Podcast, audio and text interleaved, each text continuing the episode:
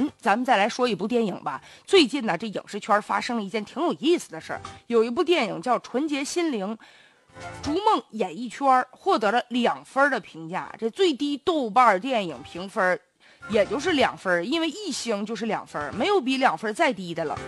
现在这出品方就认为了，说这个豆瓣评分怎么能把我们的电影评这么低的分呢？这对于这些电影的排片以及导演啊，造成了很大的损害，要求这豆瓣呢给他们道歉。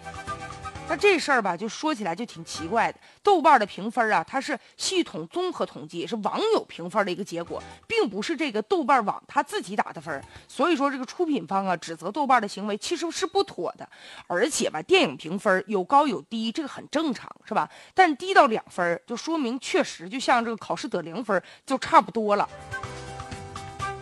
为什么会这么低的分呢？这出品方啊，在炮轰豆瓣之后，很多网友啊就据理力争了，就说如果你要是出品方啊，面对大家给你的评价不高的时候，你不能自我检讨，你反而回来呢就炮轰我们。那很多网友说，就即便我们没有看过这部电影，我们也给你打两分。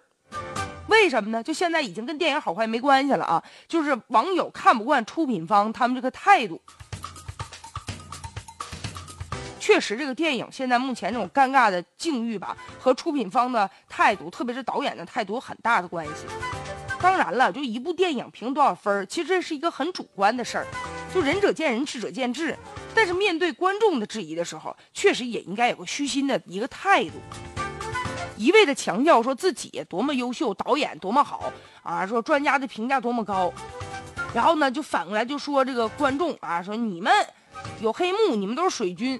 这本身对这个电影来说也不是什么好事儿，容不得别人质疑你。那你说网友不怒对你，怒对谁呀？其实吧，就再好的大导演，谁没拍过几部根本就不卖座或者有争议的作品呢？得容得下批评，挺得过低谷。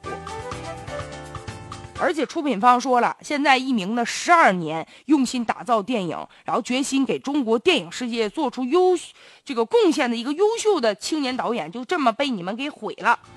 你说就一部作品，大家评分不高，怎么就能毁掉一个有才华的导演呢？真有才华，还能因为一部电影就给你毁了？